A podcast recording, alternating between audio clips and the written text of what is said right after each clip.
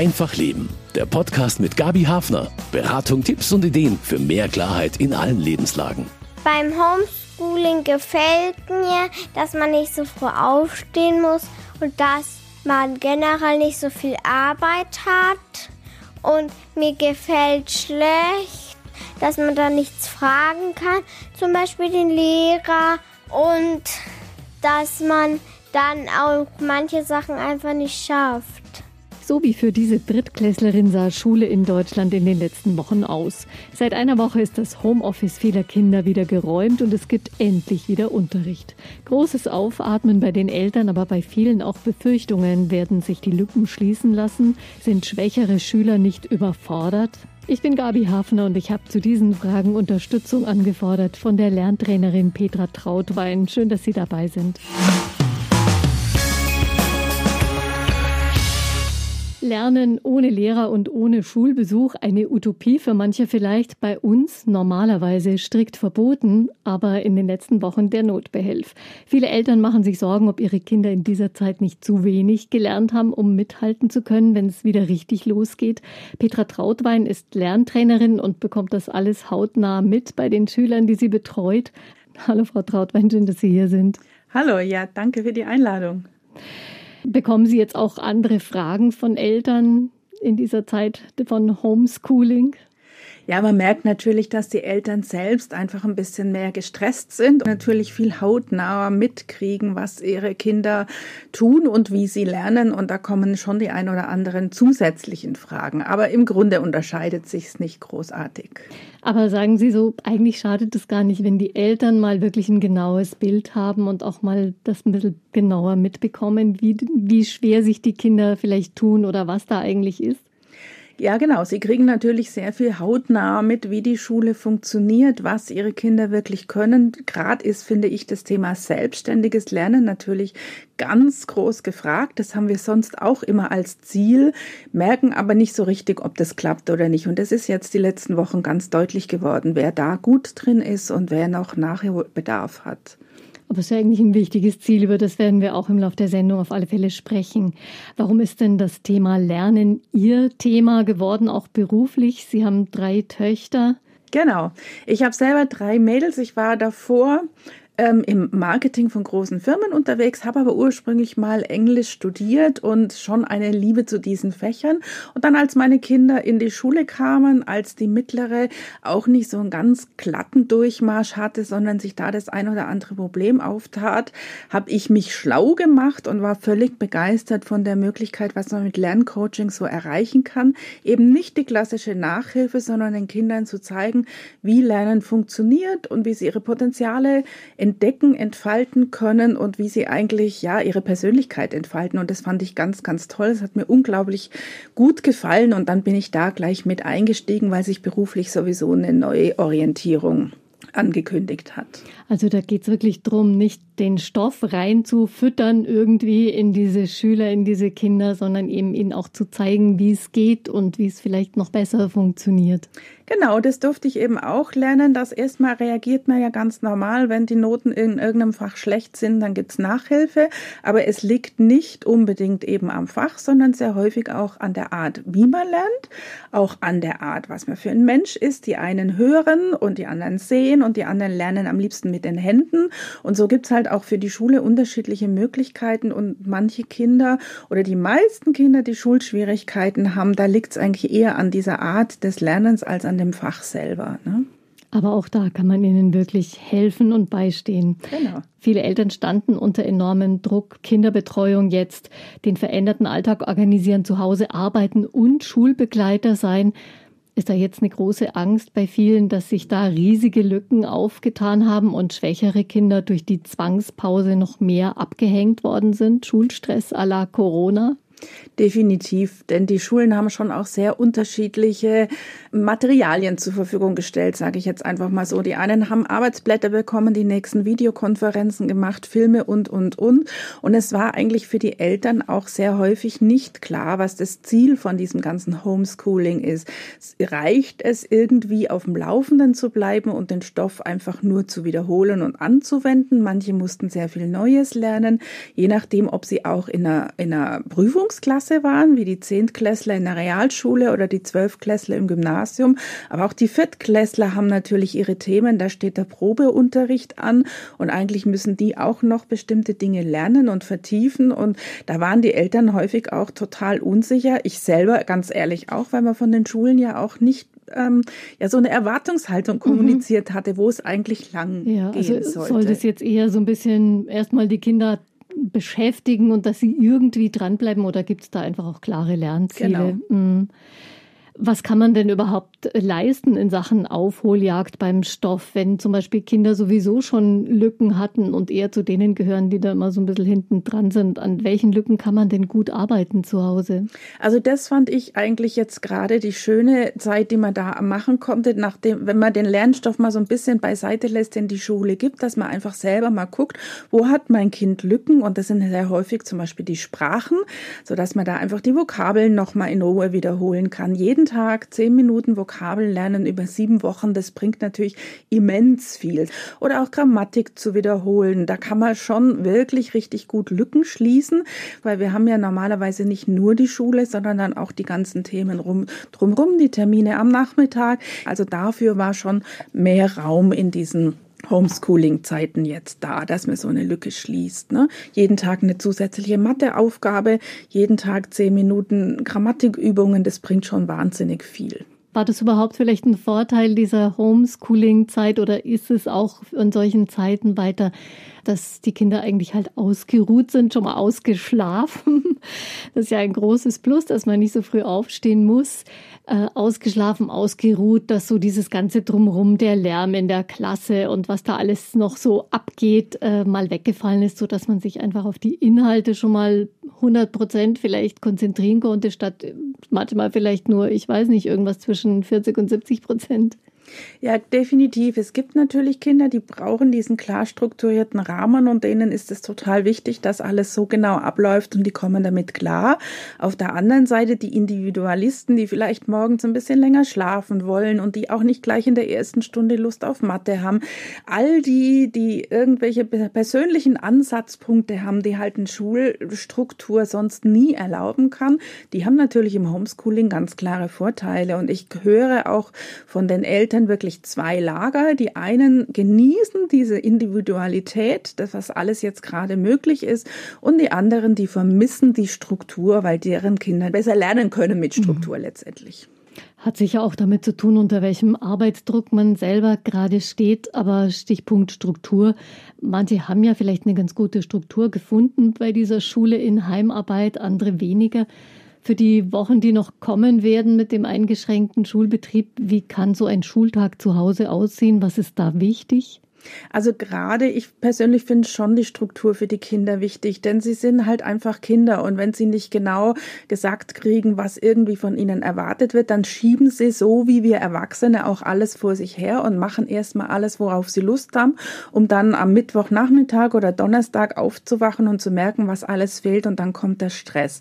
Also ich habe immer den Kindern und den Familien geraten, am Montag wirklich einen Plan zu machen, was muss ich alles diese Woche machen, gemeinsam drauf zu gucken, mach jeden Tag zwei oder drei Dinge, je nachdem, was halt ansteht, und die sich jeden Tag vorzunehmen. Aber da darf das Kind frei aussuchen, was es ist. Und dann wird es heute zu erledigen, die drei Dinge, und dann hat man sie erledigt, dann kommen sie in den Erledigt-Spalte rein, so dass man auch so einen Überblick hat. Und man muss auch nicht immer als Mama oder als Papa nachfragen, hast du schon gemacht? Denn das sind ja die Dinge, die die Kinder ja. furchtbar nerven und wo sich schön. Eltern vorkommen wie Schallplatten, die immer wieder die gleichen Sätze abspulen. Ja, ne? Eine ungute Situation. Viele Eltern konnten jetzt wahrscheinlich gut beobachten, auf welche Themen, welche Art von Aufgaben ihr Kind so richtig anspringt und womit sie sich schwer tun. Woher kommen denn diese Unterschiede? Na, ich denke, die haben wir ja letztendlich alle. Nur sind wir Erwachsenen dann sehr diszipliniert und wissen, das gehört einfach dazu, dass man auch die Dinge tut, die man nicht so gerne machen. Und in Disziplin sind Kinder natürlich je nach Alter noch weniger, die Grundschüler, aber auch die in der Mittelstufe und Oberstufe noch lange nicht so gut wie wir Erwachsenen und zwingen sich dann einfach nicht. Eigentlich machen sie es ja genau richtig. Sie machen die Dinge, die ihnen Spaß machen mit Feuereifer und die anderen lassen sich schleifen. Und dann darf man halt mit den Kindern gemeinsam überlegen, wie man einen Ansatz finden kann, dass auch die Dinge, die keinen so großen Spaß machen, einfach dazugehören, um ein bestimmtes Ziel zu erreichen. Ich arbeite da ganz gern eigentlich mit Ihnen immer an diesem Sportthema, denn welcher Fußballer, welche Turnerin trainiert nicht x tausendmal die gleiche Übung in der Schule? Möchten sie das aber nicht so gerne. Ich frage dann einmal die Mädels, wie oft müsst ihr denn trainieren, bis ihr einen Flickflack könnt? Das ist viel, viel häufiger, als bis ihr eine Vokabel könnt. Und das macht ihr mit Feuereifer. Also nur so ein Bruchteil aus der Übung, aus dem Sport mit ins Lernen rüberziehen. Und wenn die das sehen oder sich mal klar machen, dass auch da wiederholt wird bei dem, was Freude macht, bei dem, was Spaß macht, bis es letztendlich sitzt und dass da auch mal Dinge dazugehören. Ne? Also muss man halt auch mal Liegestützen oder sowas machen als Toner, obwohl man man mhm. eigentlich nur Flickflacks machen möchte. Oder sich blaue Flecken holen, weil es nicht gleich klappt. Genau. Und auch die ähm, Sportlehrer sehr häufig sehr, sehr streng sind, die Trainer in der Freizeit. Und da hat man überhaupt kein Problem. Nur die Lehrer, die werden dann gleich immer sehr gerügt. Also von daher kann man mal schauen, warum geht das eigentlich im Sportbereich und im Lernen nicht und wie kann ich da ein bisschen was von dem, was mir Freude macht, als Gefühl mit rübernehmen, auch ins Lernen, damit es leichter geht. Weil das ist was, was ganz klar ist. Je mehr ich kämpfe, desto schwieriger wird es und das so lange dauert, sondern eigentlich möchte ich es ja ganz schnell erledigt haben. Und wenn man sich das mal klar macht, ist es also zumindest mal so für ähm, Schüler in den weiterführenden Schulen schon auch ein Argument, das sticht. Ne? Also eine sportliche Einstellung und auch der sportliche Ehrgeiz gerne auch fürs Lernen. Lässt sich eigentlich die Neugier, die Freude am Lernen wieder wecken, wenn das für Kinder eher einfach eine mühsame Geschichte schon geworden ist nach ihrer Erfahrung und auch nicht so recht die Erfolge kommen? Ja, ganz viel durch Eigenständigkeit. Auch da kann man einfach mal nachfragen, was braucht's denn, dass es dir Spaß machen würde? Was braucht's denn, dass du es wiederholen würdest? Was braucht's denn, dass wir da einfach mal rangehen? Weil sehr häufig, die Schule schreibt so viel vor und dabei vergessen wir immer, dass wir natürlich auch noch ein bisschen die Kür drumherum machen können. Ne? Wenn es das braucht, dass ich die Vokabeln halt gerne im Bett lerne und nicht an meinem Schreibtisch sitzen muss, ja, warum soll ich dann nicht in meinem Bett liegen oder am Boden Hausaufgaben machen? Machen. Ich bin immer sehr dafür, so viel wie möglich Individualität zu ermöglichen und die Kinder zu fragen, was möchtest du denn lieber machen? Wie, also nicht machst du Hausaufgaben, sondern wie möchtest du sie machen? Jetzt oder später? Am Boden oder am Schreibtisch? Zuerst Mathe oder Französisch? Man kann immer noch ganz, ganz viele Wahlmöglichkeiten geben und sobald die Kinder den Eindruck haben, sie dürfen Dinge selber entscheiden und selber bestimmen, wird es sowieso viel leichter. Und das ist eigentlich das Aller, Allerwichtigste, ihnen so viel Freiraum wie möglich zu geben. Sie fühlen sich dann sozusagen auch als der eigene Chef bei den Hausaufgaben und beim Lernen. Das macht dann vielleicht von daher schon mehr Spaß. Naja, ohne Eigenverantwortung geht Lernen gar nicht, weil wir lernen alle nicht für irgendjemand anderen, für die Lehrer, für die Schule, sondern letztendlich nur für uns selber. Und das können wir natürlich auch, Eigenverantwortung heißt auch selber Entscheidungen treffen. Nicht ob, wie man lernt, aber wann oder wie, das darf man natürlich schon entscheiden. Ne? Nicht immer macht alles Spaß, was wichtig ist für die Schule. Ausdauer und Durchhaltevermögen, wie kann man die fördern zu Hause? Also das ist so ein bisschen ein grundsätzliches Thema, die Ausdauer und das Durchhaltevermögen. Auch da nehme ich gern die Hobbys der Kinder mit ran. Das muss nicht Sport sein, es kann genauso Musik oder Theater spielen oder sowas sein. Ja, wie machen wir es denn da? Wenn ein Musikstück uns nicht gleich gelingt, dann üben wir auch da wieder. Und auch da kommen so kleine Steigerungen, es wird immer wieder schwieriger. In der Schule ist es häufig so, dass die Kinder ähm, den Schwierigkeiten so ein bisschen aus dem Weg gehen und auch die neue Herausforderung nicht unbedingt annehmen. Eltern dürfen da eigentlich gucken in der ganzen Erziehung, dass man immer doch kleine Schritte, also nicht eine Leistungs Einprügelung oder irgendwie sowas, aber kleine Schritte, die immer schwieriger machen, sodass die Kinder das auch gewohnt sind. Es kommt immer wieder was Neues, dann gelingt mir irgendwann mal was nicht. Und wenn ich das häufiger übe, dann gelingt es mir wieder. Und wenn das so ein ja so eine Auffassung ist, die sich ins Leben eingebrannt hat, dann ist das nichts Besonderes. Wir tendieren heute aber schon so ein bisschen, da nehme ich mich überhaupt nicht aus, habe ich früher auch gemacht, unseren Kindern das Leben gerade in der Schule so leicht wie möglich zu machen. Und wenn wir ihnen ständig Steine nur aus dem Weg räumen, sind die natürlich auch nicht mehr bereit, irgendwelche Schwierigkeiten mal selbst anzupacken oder mal ein bisschen härter an dem Thema dran zu sein. Auf der anderen Seite können sie ja auch die Dinge, die sie gerne machen, Voller Freude machen und die anderen Sachen so knapp wie möglich, dass es irgendwie noch funktioniert. Und da kann man dann auch wieder ein bisschen Lebensfreude, Lernfreude, Spaß am Lernen, Motivation wecken. Mm, das sind definitiv wichtige Bausteine, die Lernfreude auch. Trotzdem, Schule fühlt sich nicht immer nett an, auch wenn sicher jetzt alle froh sind, wenn es wieder weitergeht. Da gibt es Niederlagen, fiese Gefühle, doofe Leute. Das gehört ja auch alles dazu. Da muss man schon irgendwie stark sein für das alles. Was macht denn Kinder stark nach ihrer Erfahrung?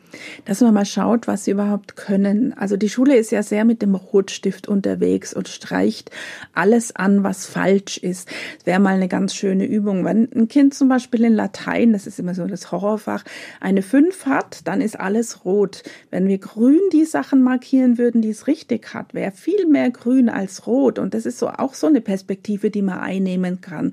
Wir sind halt von Natur aus immer so ein bisschen programmiert auf die Fehlersuche, auf die Gefahrensuche, auch tatsächlich vom Gehirn her. Was aber Selbstvertrauen gibt und stark macht, ist die Betonung der Erfolge, der Stärken und das, was gut gelingt. Und wenn wir darauf ein bisschen mehr schauen und sie da stärken, wie viel Zeit verbringen wir mit Fehlern, wie viel Zeit verbringen wir mit Stärken, da ein bisschen dran zu arbeiten, das umzukehren, vielleicht einfach auch mal so aufzuschreiben, was kann ich gut, was macht mir Freude, wo habe ich Erfolge, das macht Kinder stark und groß. Das verlangt aber schon, dass die Eltern da ein bisschen näher dran sind und eben nicht immer nur sich die Noten sagen lassen, sondern ja. dass sie schon ein bisschen mehr wissen, was da jetzt gerade Sache ist in der Schule. Ja, es bezieht sich auch nicht nur auf die Schule. Mir ist es auch wichtig, dass die Kinder sehen, ich bin hilfsbereit, ich kann gut backen, ich kann mich um andere kümmern, ich übernehme Verantwortung für ein kleines Geschwisterkind, ich helfe der Oma. Es gibt so viele Sachen, die toll sind die jetzt nicht nur Latein und Mathe sind. Ne? Also, dass man das Bild auch ein bisschen erweitert, weil die Schule ist ein Bereich, aber das ist nur ein Bereich, der die Persönlichkeit ausmacht. Es geht natürlich noch um viel, viel, viel mehr. Spielt die Haltung der Eltern zu Schule und Lernen auch eine Rolle für die Auf Einstellung der Kinder?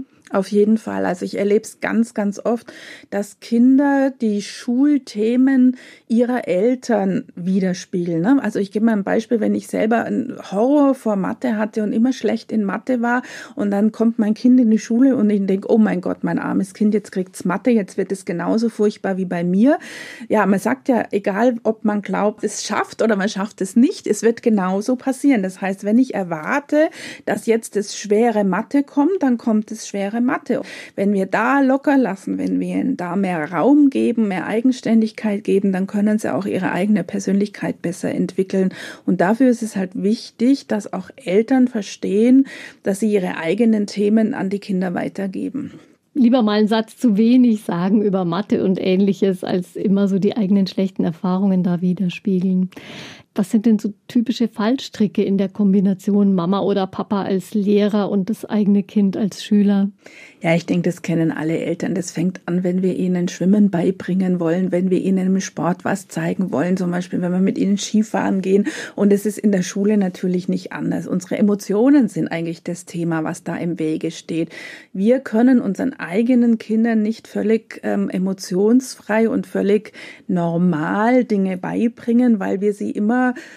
mit Freude, mit Wut, mit Ärger, mit Dingen, die wir vorher mit ihnen erlebt haben, in Verbindung bringen. Wir können nicht neutral sein und das ist natürlich auch in Ordnung so, weil wir unsere Kinder lieben und weil wir immer das Beste für sie wollen. Unsere Emotionen schaukeln die Situationen hoch und dann kann man nicht mehr neutral bleiben. Und wenn dann von extern jemand schaut, ob das ein Nachhilfelehrer, ob das ein Lerncoach, ob das manchmal auch die Oma, die Tante oder sonst irgendjemand ist, dann geht es sehr viel einfacher wie mit den eigenen Eltern. Und dann darf man als Eltern für sich selber entscheiden, wie sehr man sich da reinziehen lässt, wie sehr man diesen Streit und Stress wirklich annimmt oder ob man sagt, nee, das ist es mir nicht wert und da gehe ich einfach einen Schritt zurück übergebe meinem Kind mehr Eigenleistung, mehr Eigenverantwortung und dafür haben wir aber auch eine bessere Stimmung zu Hause. Mhm, die ist sicher auch mitentscheidend für den Lernerfolg. Heißt es, dass Sie als Lerncoach auch die Eltern immer so ein Stück mitbetreuen? Ja, definitiv. Also ähm, Lernthemen haben immer mit den Eltern auch zu tun und die Eltern müssen eben auch wissen, wie sie mit ihren Kindern dann umgehen können. Und sehr häufig geht es ja genau darum, ihnen dieses Loslassen und diese Eigenständigkeit zu geben. Und das ist der Punkt, den die Eltern dann dabei lernen äh, dürfen. Ne? Die Kinder lernen die Lernstrategien, Mathe, Deutsch und Französisch und die Eltern lernen das Loslassen so ein bisschen. Mhm. Wie wichtig ist Feedback fürs Lernen? Wie gibt man das richtig? Denn Lob oder Tadel, das ist es ja nicht unbedingt. Das ist ja, es geht ja vielleicht mehr um was Konstruktives. Beides, also natürlich immer loben, aber ähm, vernünftig loben. Es, man sagt ja, es gibt verschiedene Arten zu loben und was wir mit unseren kleinen Kindern, also jede klitzekleinigkeit in den grünen Klee zu loben, das ist sicherlich nicht der Weg. Und beim Lernen ist ganz, ganz wichtig, gerade auch wegen diesem Ausdauerthema und der Motivation, über die wir vorhin gesprochen haben, dass wir die Anstrengung, die die Kinder unternehmen, loben, völlig unabhängig von der Note. Also nicht eine Eins oder eine Fünf ist das Thema, sondern hast du dir Mühe gegeben? Hast du dich engagiert? Hast du Engagement gezeigt für ein bestimmtes Thema? Und das darf man alleine schon mal loben. Wichtig ist natürlich auch, dass man das Kind nicht nur lobt und daraus folgt, das Kind lernt, weil es gelobt und anerkannt sein möchte, sondern da ist der schwierige Weg wieder zwischen ich sehe dich, ich lobe dich dafür, dass du dir Mühe gibst, aber nicht nur, dass du dann nachher lernst, damit du Lob von mir kriegst. Mhm. Ne? Das ist so eine ganz schwierige Gratwanderung. Man muss eben aufpassen, dass man nicht nur die guten Noten lobt, weil sonst wird es eben heftig, wenn die mal ausbleiben. Lernen, das braucht ja auch ganz schön viel Wiederholung, bis etwas seinen Platz im Gehirn gefunden hat. Haben Eltern da oft zu wenig Geduld? Naja, es ist halt einfach anstrengend und auch wir mögen die Sachen, die anstrengend sind, nicht so gerne. Ne? Also das ist einfach so.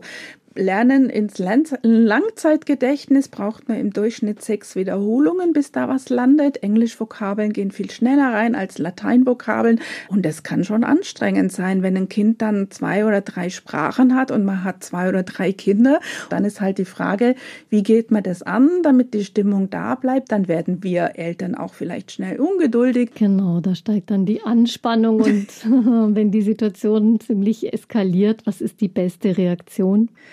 Dann echt einen Cut machen, ja, und sagen, okay, jetzt sind wir gerade an einem Punkt, da geht gar nichts. Am besten das Kind aufs Trampolin schicken, damit es wieder ein bisschen, also Bewegung ist sowieso ein Thema, was man so viel wie möglich ins Lernen integrieren sollte, je oh. nach Kind und immer noch mehr. Und wenn so eine Situation kommt, wo der Streit und der Stress gerade da ist, wirklich das Kind aufs Trampolin, dann kann es mal die Wut ein bisschen rausspringen, den Zorn meistens über sich selbst und die Eltern sich einfach entweder auch bewegen, ja, wobei die Erwachsenen. Eine kleine Zumba-Einheit für die Mama oder genau, so. Genau, oder aber auch fünf Minuten aufs Sofa sitzen und Kaffee trinken, was auch immer. Und dann in Ruhe, wenn sich die Wogen wieder geklettet haben, weiterzumachen. Weil in der Anspannung bringt es überhaupt ja. gar nichts. Ne? Aber das Ganze im Guten abschließen. Mhm, unbedingt. Es gibt eine Befragung, da sagten mehr als ein Drittel der Oberstufenschüler am Gymnasium, sie hätten während der Schulschließung weniger als zwei Stunden am Tag mit Unterricht verbracht. Oberstufenschüler. Das ist ungefähr so viel, wie die Empfehlung für Grundschüler war. Nicht mal die Abi-Jahrgänge hätten anfangs besonders äh, viel gelernt. Da kriecht vielleicht bei vielen Eltern die nackte Panik hoch, wenn sie an die weitere Schulkarriere denken. Wie viel Arbeitszeit sollte es sein an so einem Homeschooling-Tag? Also das ist natürlich ganz schwierig zu sagen. Manche Kinder sind super eifrig, ziehen die Sachen total gut durch. Andere haben überhaupt keine Lust, machen es vielleicht aber auch deswegen schnell, damit sie es schnell hinter sich haben. Die anderen tritscheln furchtbar dazwischen. Also so eine generelle Zeitempfehlung ist ganz, ganz schwierig. Ich höre natürlich auch von meinen eigenen Kindern, in der Schule geht schon auch viel Zeit für Nebensächlichkeiten ja. drauf. Die, die Lehrer wissen auch, dass die Kinder nicht konzentriert arbeiten können und das darf man gar nicht so unterschätzen, wobei zwei Stunden für Oberstufe sicherlich zu wenig sind. Ne? Ich habe aber auch von einigen Familien gehört, dass es so viel Stoff gab, dass man es gar nicht umsetzen konnte. Auch bei uns an der Schule haben die Lehrer uns erzählt, sie hatten wirklich Schwierigkeiten am Anfang zu rauszufinden, wie viel können die Kinder überhaupt schaffen und waren gar nicht böse, wenn man dann gesagt hat, nee, also hier war jetzt Schluss, weil mehr war nicht zu schaffen, ja, weil auch die das mhm. noch ausprobieren ja, müssen. Das ja. stimmt, das war ja für alle Seiten ein Herantasten genau. an diese diese genau. Situation. Genau. Gibt es so Grundfähigkeiten, gerade bei jüngeren Kindern, an denen man dranbleiben muss? Ja, also in der Grundschule, dritte, vierte Klasse jetzt, finde ich wahnsinnig wichtig, an der Rechtschreibung dran zu bleiben und am Einmaleins, weil das sind Sachen, die auch in der weiterführenden Schule wirklich flutschen müssen. Da sollte man nicht so viel Energie mehr da reinstecken müssen, weil da kommen so viele neue Fächer, so viele neue Lehrer, so viele neue Themen. Und wenn diese Grundfertigkeiten in Mathe oder Deutsch nicht sitzen, dann geht einfach sehr viel Energie da nochmal rein, die man eigentlich für andere Dinge braucht. Und Rechtschreibung Werbung muss automatisiert werden, sonst ist, also man hat das, habe ich erst neulich einen Artikel gelesen, gesehen, wenn Rechtschreibung automatisiert abläuft, gibt es kaum Hirntätigkeit. Das heißt, man hat seine Gehirnkapazitäten frei, den Aufsatz, die Geschichtsarbeit oder was auch immer zu schreiben. Also für wenn, den Inhalt. Genau, wenn Rechtschreibung noch nicht automatisiert ist, ist es für die Kinder zu anstrengend, gleichzeitig darauf zu gucken und noch das Thema selber zu bearbeiten. Und beim Einmaleins so ähnlich. Wer diese Zahlen nicht wiedererkennt, tut sich einfach in der weiterführenden Schule dann mit den weiteren Ansprüchen schwer. Deswegen, das sind so Dinge, die ich unbedingt üben würde und die sitzen sollten. Also da muss man locker drauf sein, sozusagen, damit überhaupt die Leistung genau. weitergehen kann, die gefordert wird. Unterrichten in Heimarbeit, wie das funktioniert, wussten auch die Lehrer vor ein paar Wochen noch nicht. Ein großes Experiment. Maxi Lösch ist bei der KEG, der katholischen Erziehergemeinschaft, Referatsleiterin Grundschule und sie berichtet über ihre Erfahrungen mit einer vierten Klasse. Also die Schüler sind total froh, dass sie wiederkommen dürfen und dass sie sich wieder sehen dürfen. Aber ich würde sagen, das ist wie vorher. Die, die total wissenshungrig waren, sind es jetzt immer noch. Und die, die gesagt haben, okay, so ein bisschen Schule ist schon okay, aber reicht mir dann schon, die sind immer noch so. Also da hat sich nichts geändert. Plötzlich Lehrerin im Homeoffice, das haben Sie vor zwei Monaten erlebt. Wie haben Sie das angepackt? Also das Erste und das Wichtigste war für mich die Absprache mit den Kollegen im Team wir haben uns erstmal überlegt, welche Themen eignen sich jetzt überhaupt für zu Hause lernen, weil nicht alles kann von den Kindern zu Hause wirklich selber gut bearbeitet werden. Dann war das zweite natürlich das Equipment, also was benutzen wir, wie lassen wir es den Schülern zukommen. Das waren so die ersten Überlegungen. Haben Sie denn dann Rückmeldungen bekommen, was gut funktioniert und was schwierig ist zu Hause, so von den Eltern oder von den Kindern auch mal? Mm, ja, das war ganz unterschiedlich. Also sowas wie schriftliche Division, also was man einfach so Schritt für Schritt abarbeitet, das funktioniert ganz gut. Aber so Denkaufgaben oder wo man jetzt in der Schule drüber diskutiert, wo ein Meinungsaustausch stattfinden soll, das ist natürlich schwierig. Und was natürlich auch nicht so gut funktioniert, ich habe jetzt keine direkte Rückmeldung. Also ich sehe nicht sofort, was bereitet den Kindern Schwierigkeiten, sondern dann erst, wenn sie das abgeben und dann ist aber die ganze Woche schon geplant. Also diese Anpassung des Lernstoffs oder Individualisierung äh, funktioniert halt nur zeitversetzt. Hm. Müssen denn Eltern sich jetzt große Sorgen machen, wenn es nicht so toll funktioniert hat mit der Schule in Heimarbeit, wenn sie selber vielleicht auch nicht so viel Zeit hatten wegen Homeoffice und mehrere Kinder? Eltern sollten sich jetzt auf jeden Fall mal selber auf die Schulter klopfen, weil die haben richtig, richtig was geleistet. Hut ab vor allen Eltern, die das jetzt gemeistert haben oder immer noch meistern. Sorgen machen in dem Sinne sollte man sich da jetzt nicht. Also es ist ganz normal, dass das Lernen mit den Eltern nicht so funktioniert, wie wenn jetzt der Lehrer was sagt. In den ersten Wochen sollte er eigentlich eh nur wiederholt werden. Und das, was jetzt neu dazugekommen ist, wird auch auf jeden Fall nochmal in der Schule wiederholt. Also man, wir gehen jetzt nicht davon mhm. aus, ja, die können das jetzt alle, sondern wir gucken zum Beispiel jetzt durch Tests, was haben die Schüler wirklich verinnerlicht oder was können die jetzt und wo müssen wir noch besonders dran arbeiten. Ja. Was muss sich denn nach Ihrer Erfahrung ändern im Unterricht in, nach Corona?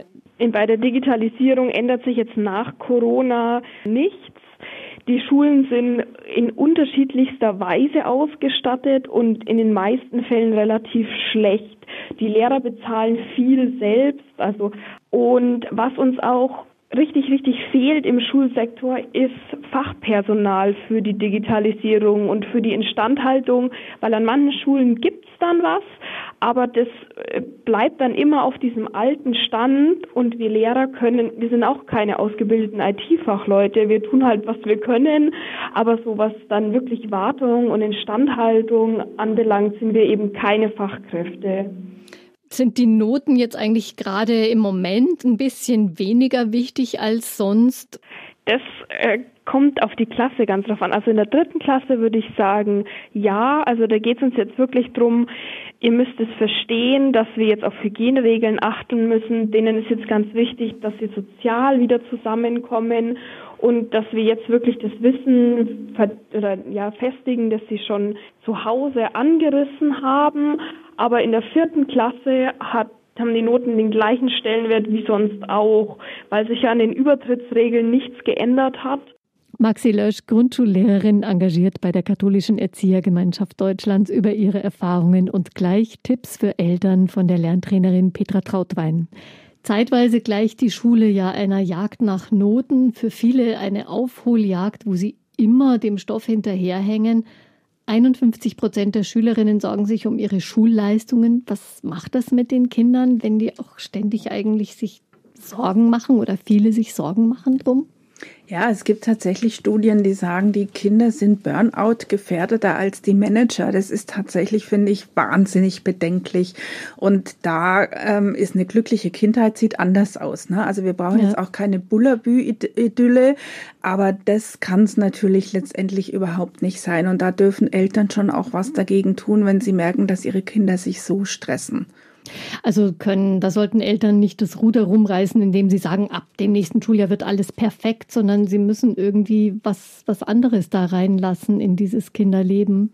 Ja, ganz wichtig zu wissen ist ja auch, die Schule ist wirklich, da wird Lernstoff abgefragt, den ich irgendwie auswendig gelernt habe und runterbeten kann und eigentlich nicht so sehr viel drüber nachdenke. Ja, also das ist eigentlich wirklich ein, ja, ein, ein Arbeitsbienen lernen, aber dann im späteren Leben wird eigentlich genau diese Individualität, die Kreativität, wie gehe ich selber mit den Dingen um und das wird halt in der Schule sehr wenig gefördert, zumindest nicht in den Noten, die dann abgefragt werden. Und wenn ich es als Eltern schaffe, zu sagen, auf der einen Seite ist es wichtig, gewisse Dinge zu können, wenn es aber dann mal nicht funktioniert, dann haben wir halt einfach nur einmal das, warum auch immer nicht geschafft. Das muss ja nicht immer was ähm, Schlechtes sein und das hat definitiv nichts mit Intelligenz Intelligenz zu tun, wenn ich es nicht schaffe, den Schulstoff runterzubeten. Dafür kannst du aber, und dann gibt es andere Dinge, die für die Persönlichkeitsentwicklung wahnsinnig wichtig sind und wo man dann nochmal drauf schauen kann und wo man auch den Kindern das Gefühl vermittelt,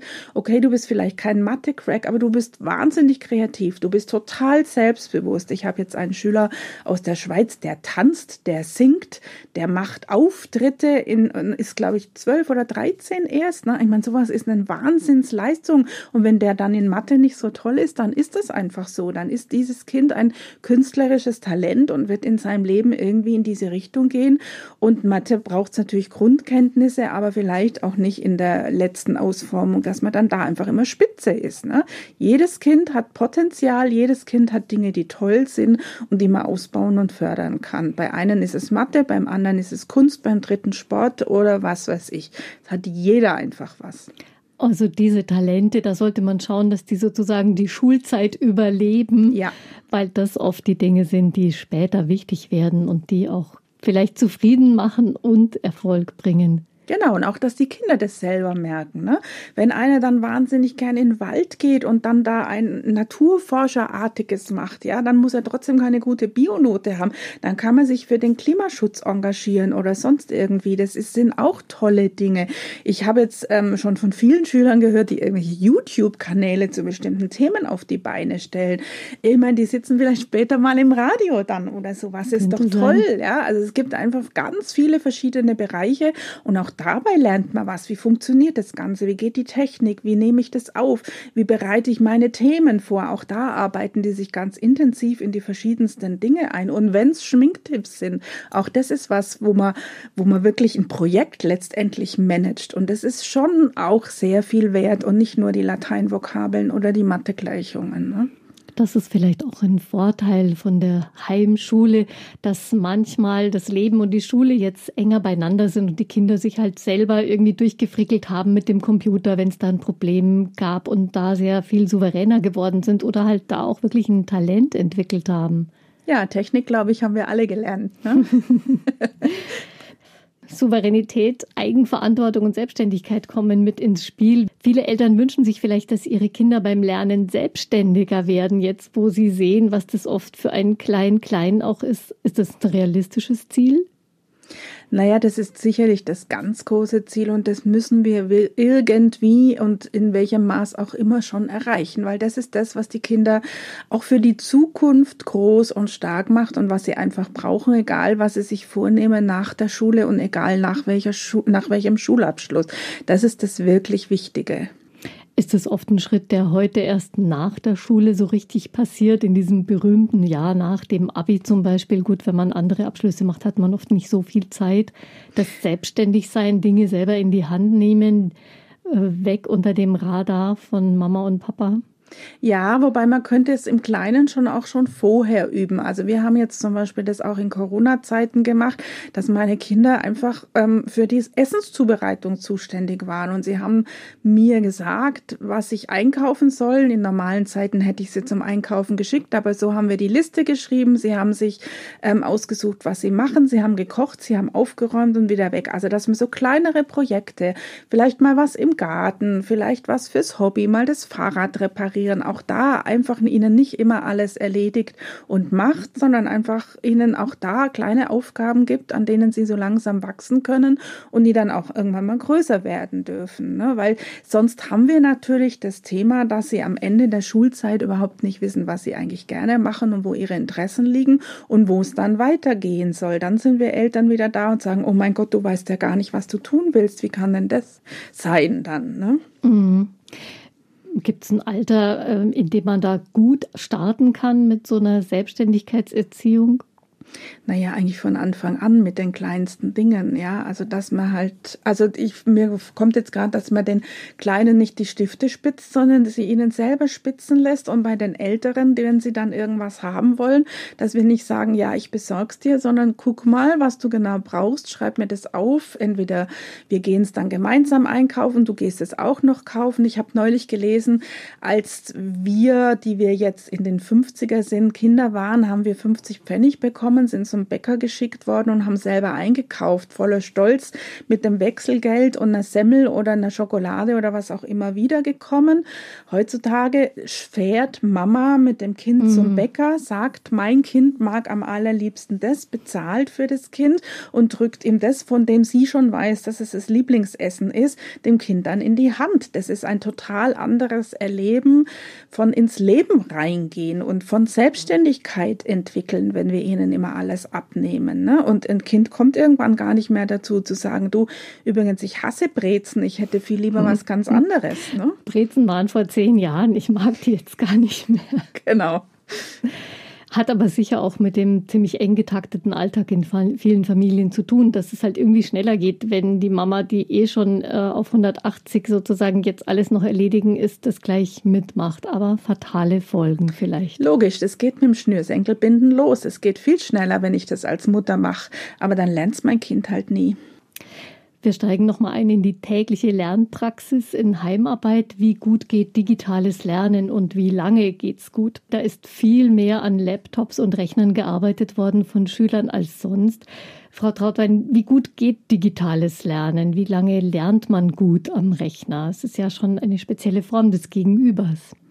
Ja, und auch das ist natürlich wieder stark altersabhängig. Also ich bin kein so Freund, dass schon in den Grundschulen oder fünften Klassen so wahnsinnig viel Lerntechnik eingesetzt wird. Klar, jetzt mit Corona geht's nicht anders, aber so iPad-Klassen, iPad fünften finde ich schon ein bisschen schwierig, weil ich sehe, dass diese Medien und dieser Konsum die Kinder tatsächlich schon süchtig machen kann. Klar, manche beherrschen das, aber andere sind total gefährdet und da darf man mit der Technik schon noch mal ein bisschen vorsichtig vorsichtig sein. Auf der anderen Seite ist es so, dass sie dann, wenn sie älter sind, mit viel, viel mehr schon mal im Grundsatz aufwachsen als wir Erwachsenen und viel, viel mehr selbstverständlich ist und wir da dann uns nicht mehr so wahnsinnig aufregen müssen über jede Minute. Also ich halte es für richtig wichtig, jüngeren Kindern wirklich beschränkte Zeiten zu geben. Und wenn ich höre, dass Familien zu mir kommen und sagen, mein Kind kann sich nicht konzentrieren und ich erfahre dann, dass das Kind in der dritten oder vierten Klasse zweieinhalb Stunden am Tag am Rechner oder an der Spielekonsole sitzen darf, dann finde ich das wirklich furchtbar. Bei den Größeren müssen wir aber irgendwann dann auch mal loslassen. Wenn die dann in der zehnten Klasse sind, hilft es irgendwann nichts mehr Regeln aufzustellen, weil dann müssen sie halt lernen, damit umzugehen. Und da haben wir bis dahin schon genug dass die Weichen so gestellt, dass sie hoffentlich nicht mediensüchtig werden und es irgendwie dann doch auch im Griff haben. Ne? Aber ganz, ganz wichtiger Baustein in der Erziehung ja. heutzutage. Wie lang lernt man gut am Rechner? Sie haben gerade schon erwähnt, wenn Kinder sich schlecht konzentrieren können, hat es oft damit zu tun, dass sie eh sehr viel digital abhängen. Ist das eine besondere Form auch vielleicht von Konzentration oder auch von Ermüdung, die da stattfindet? Ja, klar, das kommt jetzt auch wieder drauf an. Machen die Aufgaben. Meine Tochter hatte heute solche Dinge, da musste sie so Multiple-Choice-Dinge am Computer machen, wo sie selber dann tippt. Das ist natürlich was ganz anderes, wie wenn ich mir nur einen Vortrag anhöre oder den Lehrer in einer, in einer Webkonferenz irgendwie zuhören muss, ähm, wo ich dann irgendwann auch mal was sage. Ne? Also auch da ganz, ganz schwierig. Man darf sein Kind aber da einfach auch beobachten und irgendwann, wenn man sieht, da geht nichts mehr, dann einfach auch sagen, du, wenn es nicht mehr geht, dann mach einfach eine Pause Pause. Pausen sind bei jedem Lernen wichtig, mhm. beim digitalen natürlich umso mehr. Aber mal, ich würde mal sagen, so zwischen ja, sechster und zehnter Klasse eine halbe, dreiviertel Stunde konzentriert, dann wieder was machen, was man nicht so viel Konzentration dafür vielleicht braucht und dann kann es natürlich immer wieder weitergehen. Und letztendlich sind die Schüler auch in der Lage, wie wir, fünf, sechs Stunden insgesamt was zu machen, wenn man entsprechend zwischen wichtigen und unwichtigen, leichten und schweren und so weiter immer abwechselt. So ein gewisses Intervalltraining vielleicht. Genau. Manchmal lässt sich ja vielleicht auch das echte Leben und das Lernen besser verknüpfen über das Digitale. Viele Lehrer haben sich ja Challenges ausgedacht, kleine Sportcompetition mit Jonglieren oder aus einem Tierfilm auf YouTube ein Tier im eigenen Garten herumlaufen lassen, also das so äh, zusammen zu kopieren und das Ganze dann dem Lehrer zu schicken. Und manche Schüler haben Podcasts erstellt, statt eine Kobold-Geschichte einfach nur zu schreiben. Also da sind auch ganz viele Verknüpfungsmöglichkeiten. Ja, und das ist total toll, finde ich, weil natürlich sind die Medien aus unserer Zeit nicht mehr rauszudenken. Aber es macht ja einen gewaltigen Unterschied, ob ich an meiner Spielekonsole äh, zocke am Nachmittag oder ob ich einen eigenen Podcast oder ein eigenes YouTube-Video über ein Tier im Garten oder auch über Schminktipps oder sowas mache. Ne? Also wir sagen dann immer die, die Mädels mit ihren Schminktipp-Kanälen auf YouTube, mhm. aber es braucht eine Vorbereitung. Ich muss mich überlegen, wie ich das mache. Ich muss mich mit der Technik auseinandersetzen, mit Licht und so weiter. Also da ist ganz schön viel Lernen noch mit dabei. Ist vielleicht auch eine Chance für Schüler, denen jetzt das viele Papier und das viele Sitzen ja. normal beim normalen Lernen nicht so liegt. Ja, viele schreiben ja auch nicht gerne und da kommt jetzt natürlich schon ein bisschen weniger.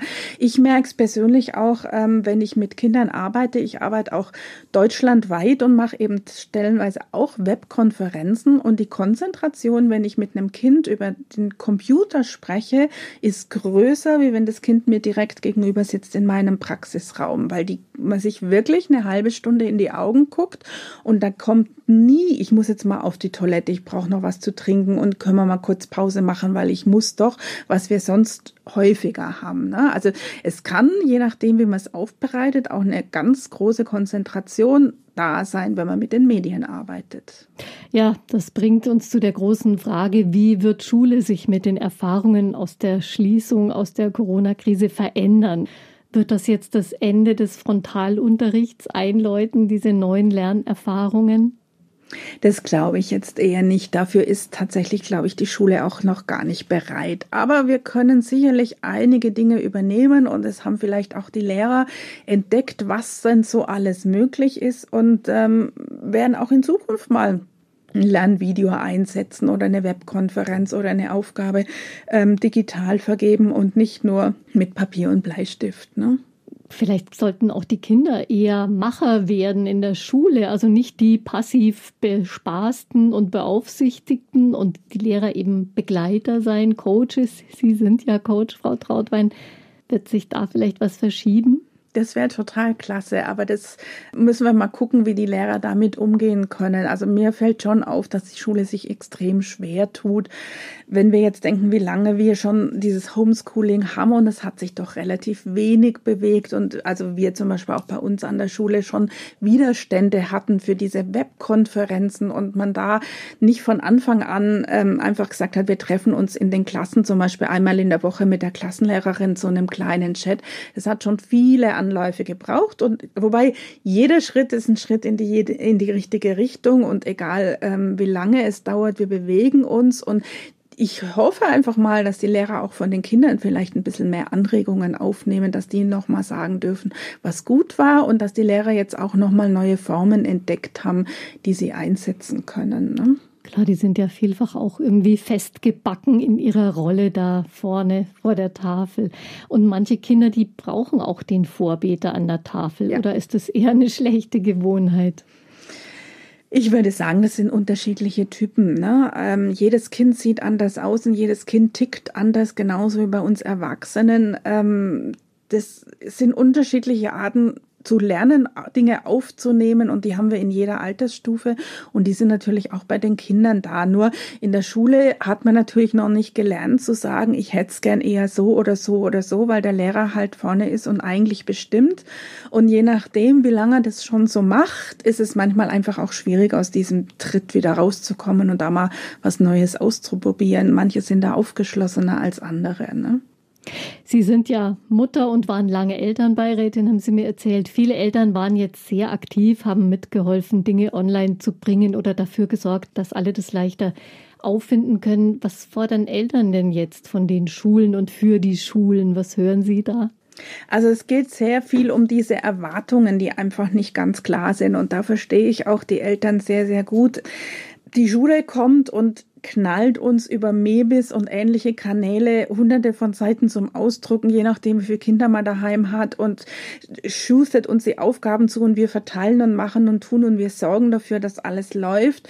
Wenn die Eltern aber an die Schulen mal Wünsche herantragen, dann ist es doch meistens sehr, sehr zäh und ich würde mir wünschen, dass man da so ein bisschen mehr aufeinander hat und die Eltern, wie gesagt, wir hatten es schon mal am Anfang, es ist ganz schwierig zu wissen, was die Schule eigentlich von ihnen fordert. Ne? wie viel ist dieses Homeschooling?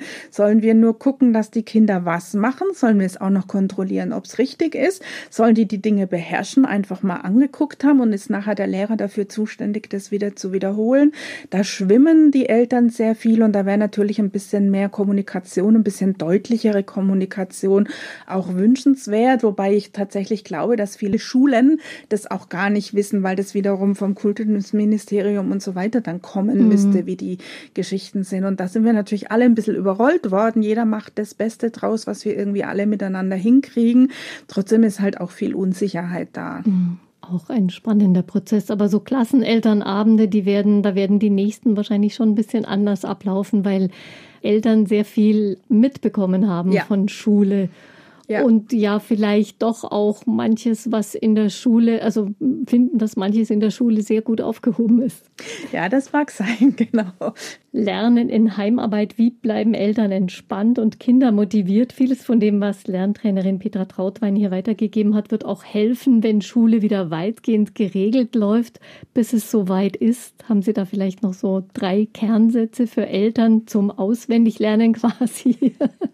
Ja, der erste ist locker lassen. Also wir sind keine Lehrer und wir haben schon das Homeoffice, was schwierig ist. Da brauchen wir nicht noch einen zweiten Beruf und wir geben unser Bestes, aber was nicht geht, das geht nicht. Einfach mal locker lassen. Es sind keine Erwartungen an uns formuliert worden und wir müssen sie natürlich auch nicht erfüllen. Das kann eine Schule letztendlich gar nicht erwarten. Und bevor es zu Monsterstress und Streit zu Hause kommt, bitte, bitte lieber locker lassen. Das zweite ist einfach für Strukturen sorgen, weil da profitieren doch alle Kinder und auch alle Eltern davon, wenn man zum Beispiel so einen Plan hat, was in der Woche ansteht, was schon gemacht wurde, was schon erledigt wurde, dann können alle so ein bisschen drauf gucken und man muss nicht immer wieder nachfragen, immer wieder drüber diskutieren, was denn jetzt heute noch zu tun ist. Wir kennen das ja alle von unseren Kindern, dass sie das auch sehr schnell vergessen, wenn wir ihnen Aufgaben geben und wenn sie irgendwo festgehalten sind auf einem Plan, dann brauchen wir da nicht so häufig drüber dis zu, zu diskutieren. Und man kann jetzt einfach die Zeit auch nutzen, entweder um Dinge nachzuholen, die einem wichtig sind und die es vorher nicht geschafft haben, oder mal was ganz anderes zu machen.